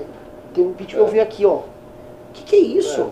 Mas aí é que aí vem a segunda camada também da, da esperteza dos caras, que é construir essa narrativa que eles se esforçam tanto para dizer que o Bolsonaro está assim por causa da direita, o Bolsonaro está assim por causa da direita. Porque é aquela coisa que eu sempre falei nos news. Se o Bolsonaro sair muito mal, ele ainda quer ter hegemonia dentro da direita. Para ele é importante. Ele- não só tem medo de perder a presidência. Tudo bem, essa é uma coisa maior. Mas se ele perder a presidência e ele mantiver a hegemonia dentro da direita, ele ainda sai com uma coisa forte, um poder político considerável. Se ele perder a presidência e perder a hegemonia dentro da direita, ele não tem mais nada. Mas ele só tem hegemonia porque tem o cargo. Porque o que, como é que ele vai manter a hegemonia? Não, ele vai fazer não. tá, uma, uma assembleia, tá, um congresso, ele vai chegar lá. A bosta no banheiro químico faz. Blu, blu, blu, blu. Mas não não, é não assim, é. Pavinato, porque ele conseguiu o cargo graças à hegemonia. Então, assim, ele se fez como figura mais forte da direita antes de ter o cargo de presidente. Aí você vai dizer, sim, mas ele já se deteriorou muito. Eu concordo, eu também acho que ele se deteriorou. Mas eu não sei até que ponto a deterioração dele é grande, se quando ele sair vai estar tão grande assim que ele vai perder hegemonia. Porque hoje, neste momento atual, eu acho que o bolsonarismo ainda tem uma maior quantidade de apoio mobilizado dentro da direita do que todo o resto, apesar das críticas. Evidentemente, isso está caindo. À medida que o tempo vai passando, isso está caindo. Mas ainda não caiu a ponto de, de Bolsonaro fazer, por exemplo, uma live e os comentários sejam majoritariamente contra ele. Dele lançar um tweet qualquer e a galera ficar ba- só batendo. Não. É uma galera batendo, mas muita gente dizendo: Força, capitão, é isso aí, estamos com você, vamos com você até o fim, papapá. E é uma quantidade grande de pessoas fazem isso. De fato, ali. Temos mais Vamos pimba, continuar Fred? assim. O Bruno Sardinha, ele doou 5 reais. Depois ele doou mais 5. Ele falou: Meu pai é empresário com mais de 70 funcionários, superior completo, ainda mantém a FP como sua principal fonte de informação. FP não, não sei o que significa, mas. Eu acho que não- ele não queria dizer FSP. FSP, talvez. Pode ser. Ih, É É exato. possível. Mas. Calma, é, é, é, continua. Já o mandei para o Anta Cru. Não sei o que significa. Antagonista e Cruzoé. Ah, ok. Difícil mudar o hábito de pessoas mais velhas, até mesmo de pessoas que consideramos esclarecidas. Não, é verdade, é difícil. São pessoas que assim, viveram a vida inteira lendo jornais tradicionais. O cara sair daquilo ali é muito difícil. Minha tia mesmo, volto a dar o exemplo, ela lê o jornal todinho, ela lê o jornal tradicional e olha as coisas na internet. Hum. E aí vê que está conflitando, às vezes ela fica confusa. Geralmente ela acha que a internet tem inside information, portanto tem mais Hum. credibilidade que o jornal, porque é uma Tá. coisa mais assim profunda, Sim. que alguém chegou numa verdade e O tal. meu pai, por exemplo, acabou notícias populares, acabou jornalismo por aí. Pra ele. Saudoso NP. É. Bom, vamos continuar então. Vamos lá. Ah, tivemos aqui o Agnaldo Fru... Frutuoso. Ele doou 18,90. Ok. É, acho que é pra você esse, Pavinato. Sim, Tô chegando aqui. Querido Pavinato, sim. Gostaria muito de ver novamente o Sobre o Fato com Pavinato. Nossa, você viu Será que este programa tem chance de voltar? Eu achava incrível. Você vê que a gente gravou dois, três e ficou na memória do povo. Que quantos, sucesso, quantas vezes por semana você quer gravar? Eu não sei, vamos falar disso. Vamos falar disso. Você sabe que aqui o problema sempre sou eu. É verdade. Mas você voltou é com problema? Não, não voltei com problema, não. Problemas ficaram no passado. Então, você tá, esse é um ano de grandes Os vitórias. problemas ficaram no passado. Esse ano é fogo na roupa. A gente não Sim. tem tempo para problema, não. Maravilhoso. Não Isso, temos tempo para problemas. Maravilhoso. Empoderou. Estamos, Ó, estamos, exato, sou uma viada empoderada esse ano. Olha, o Tá, próximo, rainha. o próximo Pimba é para o Ricardo, então acho que aguardaremos ele voltar Tem aí. algum próximo para pular esse? Não, exatamente, é, é o que tá, é o que tá tendo. Esse é- banheiro do Ricardo. Não, foi bem no momento bem in- inconveniente. é.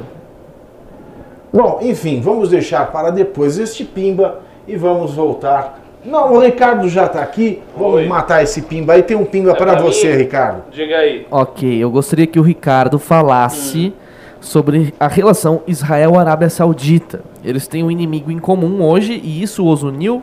Você tem cinco Então- reais para responder essa pergunta. Não, mas eu vou dar uma resposta mais detalhada, eu não vou falar tão pouco. Então, a relação de Israel e da Arábia Saudita é uma relação interessante, porque eu não posso dizer que eles são aliados, mas são inimigos entre os quais há uma trégua há muito tempo, por interesses econômicos e geopolíticos muito parecidos. A Arábia Saudita tem o máximo interesse de continuar sendo aliada fiel dos Estados Unidos, até porque os Estados Unidos garante à Arábia Saudita a defesa de território dela, defesa interna e defesa externa. Tem muita grana norte-americana na Arábia Saudita para manter a defesa da Arábia Saudita.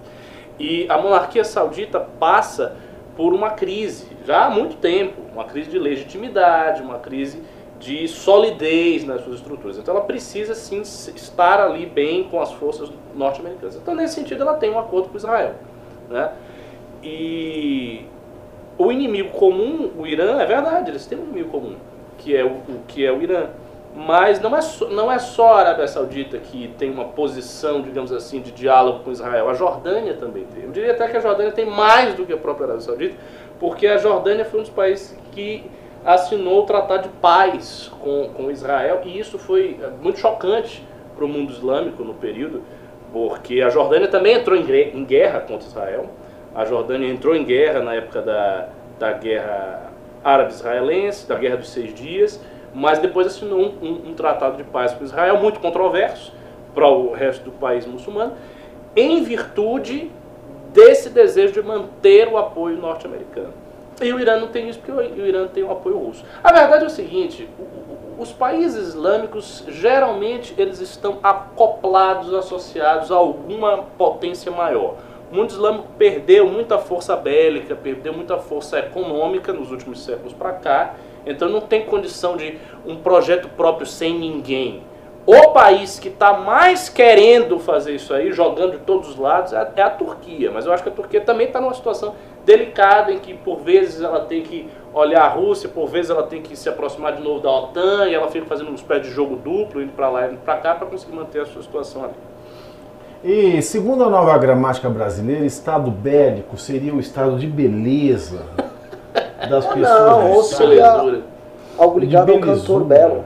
Ah, o cantor Belo, né, que inclusive estava trajado com jalabia tradicional Ah, em é? algum país islâmico com a mulher dele. É, o pessoal disse que ele era o diplomata do Brasil. Houve véu, houve véu suficiente para que se encobrissem as montanhas de Precisa, Graciano. né? Sim. Houve, houve. Eles cortaram ali uns 10 metros de pano. Muito bem, Fred, vamos lá. Vamos sim, é, Pavinato, tivemos aqui mais um pimba. O Bruno Sardinha doou 10 reais. Por que a galera do MBL foi para o DEM e não para o Novo? Alguma estratégia específica? Um, re- um recado agora para a galera mais jovem. Procurem no YouTube por entrevistas de Roberto Campos. São espetaculares. Bruno Sardinha é o seguinte, ah, quando os meninos foram. A gente fez, basicamente, durante todo o processo de impeachment, a gente trabalhava muito com o DEM, que o DEM era o principal partido de oposição. O PSDB era maior, só que quem atuava mais no parlamento com muito mais energia era o DEM. E lá a gente criou relações, relações possíveis, que dava pra gente se. Ó, é, Você- Vocês jogam daí, a gente joga daqui e tal, legal, vocês vão votar a favor do impeachment, posso usar uma sala de vocês para reunião. Então criou uma relação bacana. Por conhecer as pessoas, à época eles deram liberdade. Olha, eu posso lançar, por exemplo, o Fernando Holliday para vereador e o Holliday não vai ter injeção de saco, ele vai votar contra orientação? Vai. Foi isso. Não, nenhum outro partido tinha dado à época e o novo era muito restritivo. Uma das restrições era, a gente tinha pessoas que eram conhecidas, Kim, Arthur Holliday, e eles poderiam pedir voto para pessoas em outros estados, membros do MBL, candidatos a prefeitos, candidatos a governador. Um exemplo que eu dou sempre, o Arthur foi fundamental na eleição do Marquesan em Porto Alegre, em 2016. né, fez e aconteceu para tirar do PMDB, ro- entrou em um monte de polêmica, e se ele estivesse no Partido Novo, ele não podia fazer isso. Então a gente perde, a gente fica podado, perde poder de influência para ajudar, no, no- vamos dizer, numa eleição, pessoas que não são eventualmente do mesmo partido novo. Respondido, temos mais três pimbas. Ó, que show. O grande mestre. Nós tivemos um Amazing de Alessander Mônaco. Ele doou 189,90. Ele falou o seguinte: Estou fazendo um curso de BI nesse mês à noite, mas hoje consegui sair mais cedo e prestigiar esse trio parada dura. Hashtag Amazing, hashtag Fred no comando. Valeu. É uma, é uma, uma emoção inenarrável. É uma emoção Não, não, inenarrável. o homem de O que ele volta. E assim, enquanto esteve fora, sua foto jamais saiu desta mesa. Aqui. Essa mesa nunca estará faltando ele. Vamos lá. Mas a saudade dele sempre Sim. dói. Vamos lá, temos mais dois aí, eu acho. Temos, temos mais um sim. Ah, temos aqui o Paulo Jorge, doou 5 reais. Vocês acham que o povão, a centro-direita e centro-esquerda está órfã ainda? O novo ocupa um papel da elite legítima, liberal e conservadora, mas não resolve. Exato, foi o que a gente disse aqui agora há pouco. Né? O papel do novo é cumprir um papel da, da, da elite. O Boa. que você acha, professor Cabum? O que se, se a centro-esquerda e a centro-direita estão órfãos e o povão. Eu, eu, eu, eu, eu não sei se está órfão. Eu acho que se o projeto do Hulk continuar, ele O parece Cidadania continuar, vai a centro-esquerda já não está papel, órfã. exato. Então, assim, já tem um nome na centro-esquerda muito claro, que é o Hulk. Na centro-direita, não tem um nome assim, nacional grande, bem cotado, que vá sair com um projeto. Até agora não tem. Tem o Bolsonaro querendo se reeleger, mas ele não pertence à centro-direita, ele seria uma direita. O povão em si, ele tem também. É, também não. não, não, não. É, o, o, o, que, o, o que ele tem é o seguinte: ele tem uma parte que votou em Bolsonaro, uma parte que votou no Haddad e tal, mas ainda não está com essa alternativa bem consolidada para ele. Talvez seja o próprio Hulk, que abocanha esse lado. Se o Hulk conseguir abocanhar o lado mais popular e o lado da, do centro, não sei o que, ele vai se dar bem. E por último aqui, o Julien Garcia mandou o pimba de 7,90 e disse, só para lembrar, Ayatollah Travequeiro. Abraço para vocês. Até que ontem a gente tava falando do Irã, né, e de transexual, e eu Tem lembrei, muito, o Irã tem- ah, isso. eu lembrei o fato de que o Irã é o primeiro estado a financiar a cirurgia de, de- Ah. de readequação de sexo. Tá sabendo? Porque o Ayatollah Khomeini teve uma revelação do anjo de que existiam espíritos que vinham presos em, em- em corpos errados e que eles deviam consertar isso. Então, por exemplo, se me pegam lá na rua do, do, do Irã, por exemplo, assim, ah lá, a bicha do pavinato, pega lá. Aí me levam pra salinha. Fala assim, aí, corta o Bilal ou joga do prédio? Eles me dão duas opções. Então eu posso, eu posso me tornar é, Roberta Close Ou você pode. ou eu posso. paraquedas. Exato. Não, só que sem os paraquedas. Parece uma decisão. E aí ele, complexa. ele, aí ele mandou, né? A, a hashtag é Ayatollah Travequeiro, a gente achou muita graça. Muito, muito bom. Ayatollah Travequeiro. Não, mas é, é tem, Foi, tem essa foi coisa isso aí. transexual. E nesse meio E- tempo, quem veio aí mais? O, quem o veio aí? transexual Fred? Ah, é, é uma instituição quase tradicional no Irã. Tem muitos transexuais. No Irã, Tailândia, na Índia. Sim. Tem as É, o, o país dos transexuais Irã, Tailândia, E Índia. Índia também, e Brasil, né? Índia a- e Brasil. Índia Exportador agora acabou de criar uma universidade para transexuais. feitas por um dos gurus mais tradicionais da Índia, um guru danado de Sampradaya, que criou uma universidade só para LGBT e transexuais. Eu fui, na, eu fui no protesto das Irjas lá. na- Foi? É fui. sério? Foi. Que bacana. É, é bem interessante. É o interessante, papel né? delas. Porque assim, elas são muito tradicionais, são velhas naquela sociedade, não é um negócio moderno. Não. E elas estão lá e tem ordens espirituais específicas só para as Ijas. Exato. Se você vê uma delas na rua, você tem que dar um dinheiro para ela te uma dar sorte, uma... né? Exato.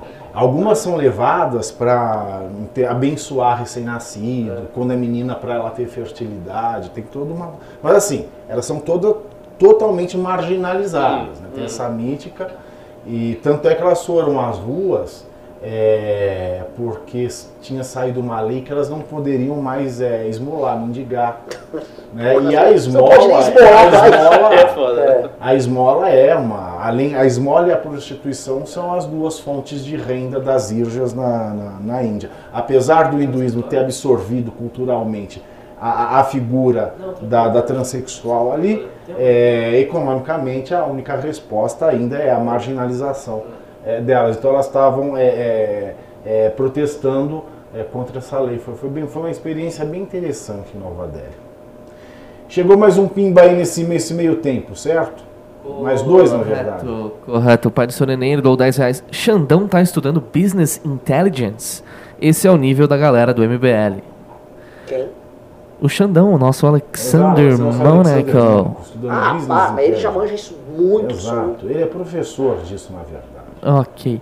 Ah, na verdade, depois o próprio pai do seu neném doou mais 5 reais. Então a origem da direita travequeira remota ao Império Persa. Junto com os rachachins, né? Raçacins. Né? A Pérsia nos legou muitas coisas. Cavalaria O montada. traveco, ele é muito é uma figura muito importante, não é? Para absorção dos ânimos dentro de uma sociedade machista. Ele é como se fosse um algodão entre os cristais. Exato. É? No fim do dia, ele não deixa que ele se quebre. É, é um anjo sem asas, né? Pois muito bem, falando em anjos sem asas, para entrar aqui na última pauta, que eu acho que foi é, é, a grande notícia do, do, do, do dia, nós já falamos aqui que o governo do Zeuá ele anunciou sanções é, contra militares e metalúrgicas do, do Irã. Nós já falamos hoje das sanções econômicas tomadas. Tinha aqui na nossa pauta também o Lula publicou um artigo lá no, no- no site do PT é, defendendo o, o, o Soleimani e o Foi Irã. no- é óbvio. Foi no The Guardian. Isso Traduziram. Foi o The ah, foi no The Guardian. Pois é, não é surpresa nenhuma, né? O, o Lula defender o Irã e Soleimani, né? Surpresa seria ele Eles atacar. foram, eles foram muito parceiros, né? O Brasil foi parceiro do, Foi. do Lula. né? Não, o Lula foi muito parceiro de muitas ditaduras ao redor do mundo. Né? Tanto que um, um dos pontos era que falava, você não pode votar no Bolsonaro, porque ele é homofóbico.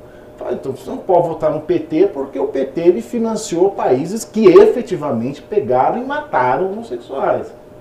Tem muito mais sangue de homossexual na mão do que é, as bravatas de Jair Bolsonaro. Mas o que movimentou muito o noticiário hoje, é, e você pode pimbar enquanto nós é, fazemos aqui o nosso fechamento de pauta, foi que o Bolsonaro ele quer subsidiar a conta de luz das igrejas. A pedido do presidente Jair Bolsonaro, o Ministério de Minas e Energia estuda alternativas para subsidiar a conta de luz de grandes templos religiosos. Não é de qualquer templo, são os templos religiosos de grande porte. Ainda que a proposta seja direcionada a todos os templos, o alvo principal da medida são as igrejas evangélicas. Uma minuta de, de decreto, espécie de documento prévio, foi enviado ao Ministério da Economia, que resiste à ideia por contrariar a agenda reformista do ministro Paulo Guedes, defensor da redução desse tipo de benefício. A intenção do governo é reduzir a conta de luz de consumidores de maior demanda, conectados à alta tensão, como basílicas e catedrais, que pagam tarifas mais caras no chamado horário de pico, justamente quando acontecem algumas celebrações religiosas. O objetivo seria o de equivaler as tarifas mais caras dos horários de maior consumo às cobradas no restante do dia. O horário de ponta varia de acordo com cada distribuidora, mas costuma durar três horas seguidas entre o fim da tarde e o início da noite nos dias de semana. Meus senhores, Esse tema é, é doido para debater. É. Eu vou, vou, já vou chegar com, com minha tese mirabolante aqui. Isso é uma proteção é, ao, à competitividade de igrejas que hoje têm estruturas muito grandes que competem com igrejas com estruturas muito pequenas. Por exemplo, isso aí beneficia demais o Edir Macedo, que hoje é um parceiro preferencial do Bolsonaro. O Edir ele concorre com. Às vezes ele tem numa região uma- um baita igrejão e concorrendo com várias assembleias pequenas, uma sala aqui, nossa terra aqui, outra ali. É complicado. A estrutura de custo de uma igreja grande é diferente. Eu vi citar Basico, as católicas, mas A católica tem Mas muito não tem. menos luz. A não católica tem não grande essa- porte, só tem a Basílica de Nossa Não, Senhora não, não, não, Aparecida. E, e as igrejas católicas têm um funcionamento diferente. Tem menos luz ali dentro. Tem aquela luz que ilumina, mas a igreja evangélica é muito entupida de luz. LED, efeito Exato, é muita pirotécnico. luz, som, muita coisa. É, é, é, é um peso maior. Tô terminantemente contra essa medida. Cria uma assimetria que o Estado brasileiro não tem condição de ficar É, ele é um sustentando. absurdo. Você vai ficar sustentando é, é, subsídio para luz de igreja? A Então por que não subsidia ela a fábrica de funcionamento ininterrupto, né? Como É. exemplo, uma fábrica de celulose, que, é a, que o moedor não, não para. Paga o horário de pico. É um lugar que gera emprego, porra. Exato. Um lugar que gera emprego, que aquece a economia, mas não. Não tem cabimento. Outra, a Constituição ela já proíbe discriminação entre pessoas físicas, jurídicas, nacionais e estrangeiros. Você já cria uma discriminação aí. Já tem a questão, o Estado é laico. As igrejas já têm imunidade tributária. Exatamente, bem lembrado. O que dentro da, da- o que dentro do mundo moderno já é uma coisa a ser revista. Por quê? Porque a gente tem muita espiritualidade que não pode deixar de ser chamada religião. Tem gente que discorda disso, o Ricardo vai discordar, ele já, já fez a, a explanação é, teórica dele aqui uma vez, por questão de tradição e cultura, mas também tem a questão dos ateus. Se os ateus não podem ser discriminados dos religiosos, né? Então por que, que o ateu não pode gozar de alguma forma de imunidade? Porque fica uma questão em aberto. Né? Mas para a gente ficar dentro da- das religiões, quando a gente fala dos templos de grande porte, você cria sim uma discriminação que é vedado pela Constituição. Eu estou discriminando uma igreja com um templo de grande porte para um templo de pequeno porte. E quem é que sofre mais para pagar a conta é o de pequeno por- porte. Evidente. E você blinda os de grande porte numa competição É, contra newcomers. Hoje, pra você montar uma igreja evangélica de uma denominação menor, você, monta, você pega uma garagem, uma É. esla, uma espadaria, É, bota uns bancos A, lá. a- a igreja mundial do, do pastor Sim. Valdemiro começou É exatamente assim. assim. Não, agora já tá, já tem uns. Mas começou exatamente assim, garaginha, lugar pequenininho, enfiava lá, o povo e acabou. E é, por coincidência, esse tipo de Bem modelo é pobre. concorrente com o do modelo Dedir, que é quase um, um padrão, quase tem um ISO. Mas tem uma É, franquia da Universal que você vai é montar. parecida, né, São todas parecidas, a iluminação. Eu acho que ele está sustenta... ele tá defendendo um modelo de negócio de um parceiro político. Nada que ele não fez com os militares na Previdência. E ele fica obrigando o Guedes e o Ministério da Economia a ter que ficar engolindo esses sapos, né? Ficar engolindo um sapo daqui, um sapo dali, e novamente jogando contradição pra frente. É. É a E assim, o, contradição. o- o- o Bolsonaro também teve aquele negócio, né, da- das, das igrejas dizerem que vão a- a- conseguir as assinaturas pro Aliança. Exato, tem essa daí também. Quer dizer, se elas vão conseguir a assinatura pro partido do cara, em troca do quê? De nada. A igreja vai, vai. Toda ela vai mobilizar suas bases para constru, construir o partido com um cara, em Quatro troca de finais nada. de semana com o templo de Salomão cheio, ele já tá com a ficha cheia. Pois é. As igrejas dão muito fácil pra eles, esse partido. Isso é... Se dão, é, vão querer tudo em troca, né? O cara não vai dar um partido pro, pro Bolsonaro fazer o que ele quer. Porque o partido que a igreja tem, por exemplo, que é o PRB, a igreja manda. Ele tem força Mas repara que no fundo ele tá caindo no colo do PRB. Tá. Porque é. ele tá, a gente está vendo Ah, todas essas movimentações muito ligadas a, especificamente à Igreja Universal. A Rede Record, por exemplo, é quem recebe a maior parte da verba de publicidade do governo, sendo que proporcionalmente ela deveria ser segunda ou terceira variando o mês. E a Globo muito na frente. Ela, recebe muito mais que a Globo, recebe mais do que o SBT. O Edir Macedo é tratado como parceiro prioritário. O, tem, os filhos, tem filho do Edir que fica lá no, no Palácio dos Planaltos direto. Então, tem uma relação diferente. Eu fui pegar, até pra complementar, às vezes eu entro no perfil do Carluxo pra dar umas risadas. Aí o Carluxo recentemente postou uma foto dele com, com umas calcinhas lá de véia pendurada no varal. É, e aí, um monte de gente tentando decifrar, e aí quem tava respondendo era um apresentador de Era programa. calcinha de velho ou era cueca De velho. Não, é de velho, é de velho. As calcinhas de véia, calçola, assim. As calçola bege. Isso. E, o, e tava um apresentador de um programa de TV da Record. Oi, Carlos, sumiu. Apresentador de TV chega pro filho do presidente, oi, sumiu. E aí um outro, que é um apresentador de jornal, fala, Carlos, que bom te ver de volta. Como É, assim? seja relação íntima. né? O Bolsonaro fica anunciando, olha, passou na TV Record minha ida a Salvador. Uhum. E ele divulga, ó, foi na Record. Tem uma relação ali e o governo é impressionante. Quando ele arruma um parceiro que começa a dar aquela parasitadinha, ele, se- ele se entrega todo. Ele se entregou todo aí para esses parceiros dele. Ele tem poucos parceiros, mas quem já pinta ele, ah, me come. É, É, meio doido. É verdade. Falou tudo. Bom, vamos ler aqui os últimos pimbas da noite. Tivemos aqui o Lucas Austrian, doou mais 5 reais. Valeu pela resposta, Ricardo. Sou, sou o que vocês chamam de afegão médio que ganha 2k. KKKKK. Não sei se Ah, ele quis dizer que é só 2 mil, os KKKs depois. É, Significam que ele do é realmente negócio muito bilionário. E, e, e Arábia Saudita? Ah, valeu. Beleza. Então por isso as doações são pequenas. KKKKK. Valeu aí ao Lucas. Depois tivemos o Rafael, doou 5 reais. O Hulk vencendo as eleições não seria a Globo vencendo as eleições? Ou ele Eu consegue desvincular a imagem dele da Globo? Eu acho, eu acho que ele vencer as eleições é a Globo vencer as eleições, sem dúvida. Pra mim isso aí tá claríssimo. Não acho que ele vai querer se desvincular, não acho que ele vai desvincular. Não vejo ele se desvinculando, não. Eu vejo a, a Globo, aquela elite global, aquelas mesmas pessoas, que são as mesmas pessoas que andam com os bancos, que andam. Ah, O pessoal que tem dinheiro de verdade no Brasil, sentando na cadeira presidencial. Pra mim isso é óbvio. Você acha que o essencial na candidatura ao Hulk é a Globo ou era acessória? Cara, não acho que ela é acessória. Não acho que ela vai ser acessória. Porque eu não acho que uma TV do porte, uma empresa de comunicação do porte da Globo, numa candidatura a presidente, é jamais acessória. Se ela quiser ajudar. Não consigo enxergar como ela possa ser acessória. Sobretudo porque o, o Hulk ele não vai ter a força que o Bolsonaro teve na internet. Não, ve, não vejo o perfil do Hulk viralizando, né? porque é um perfil muito redondo, um negócio assim meio insípido. Quais são os seus memes do Hulk? Ele dizendo, estamos com a Amazônia, É, é. está tudo lindo, uma aldeia global, estamos Eu aqui para lhe ajudar. Eu gosto de gente. Quer dizer, isso não vai ter aquele humor mordaz, aquela coisa, nem a, a velharia que, que o Bolsonaro, tipo, piroca, é, é, mamadeira de piroca, kit gay.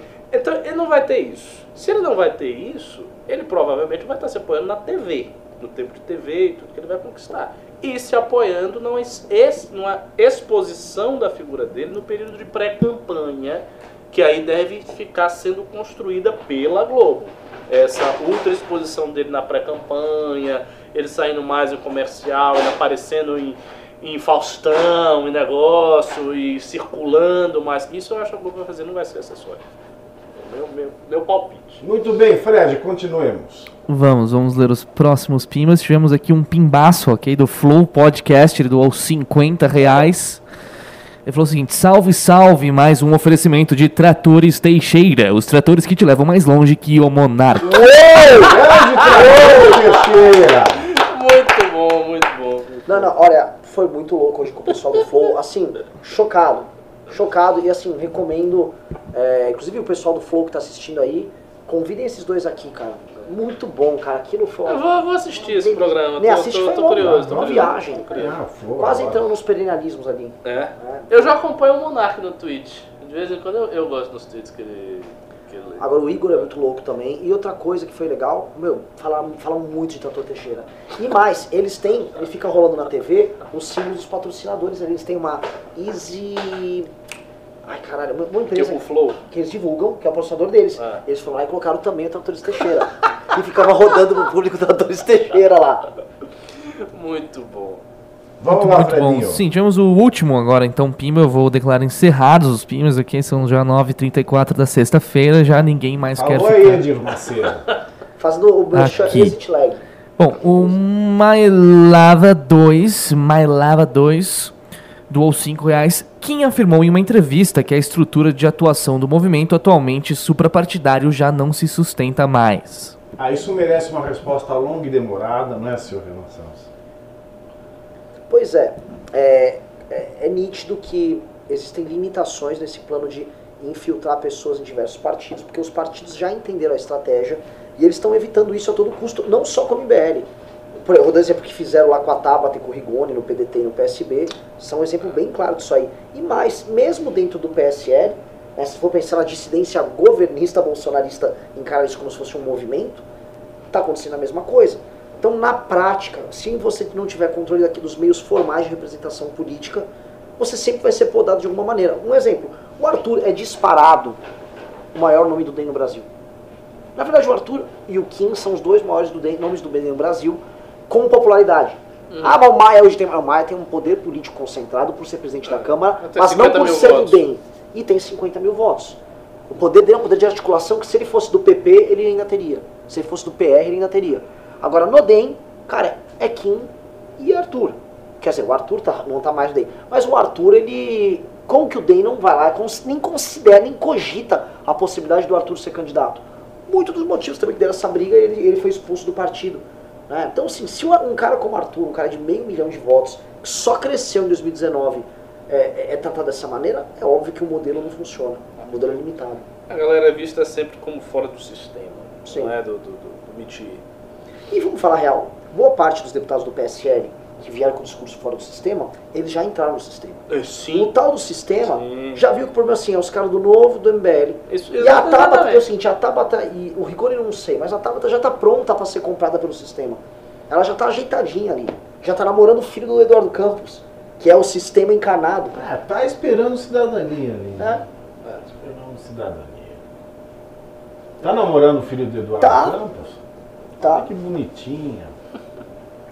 Enfim, não temos mais pimbas. Infelizmente não. Sexta-feira, sextou. Algumas palavras finais, Renan Santos? Ou Eu gostaria de, de encerrar minha participação, primeiro agradecendo, foi um MBL News Light, que acompanhou eu, que tô, mano, grog, tomei calmantezinho, não sabia dessas porra, mas acho que deu certo o programa. Deu, deu programa claro. Pessoal, audiência aceitável, uns pimbas Pimbar, não, aceitáveis. pi- pimbas, sim, eh, pimbas respeitáveis, assim, achei uma pimbada honesta que rolou hoje. Lembrando que janeiro é o mês, assim, que a galera tá mais dura, É né? verdade. Então, acho que foi muito bacana.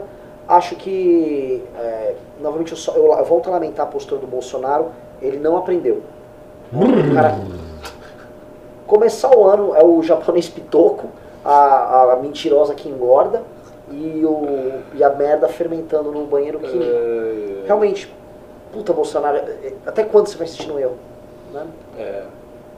Professor Ricardo. Não, faço minhas palavras do Renan, não tenho nada a acrescentar, só boa noite para vocês. E, enfim, que Deus tenha misericórdia dessa nação.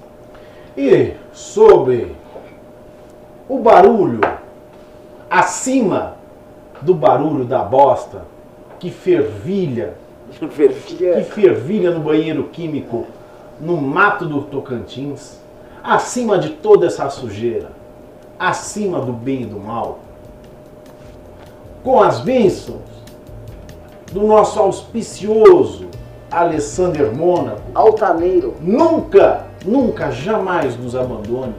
Isso partiria o meu coração. Sob também a bênção da sua atenção, meu querido telespectador. Porque este programa é feito por vocês e para vocês, nós damos por encerrado este MBL News desta sexta-feira, 10 de janeiro de 2020. Sextou, um ótimo final de semana para todos. Fiquem com Deus e até segunda-feira. Posso fazer um merchanzinho aí? Por favor. Lembrando que no fim de semana, se quiser dar aquela revisada no seu trator, trocar o óleo do trator. Aproveita que não é dia de colheita. Exato! Você vai fazer o quê? Vai lá, passa, toma aquele cafezinho com o seu Teixeira, faz o melhor orçamento da região e posso falar, vai pra lida no campo muito tranquilo que o seu trator não vai te deixar na mão. Tratores! Teixeira! Boa noite.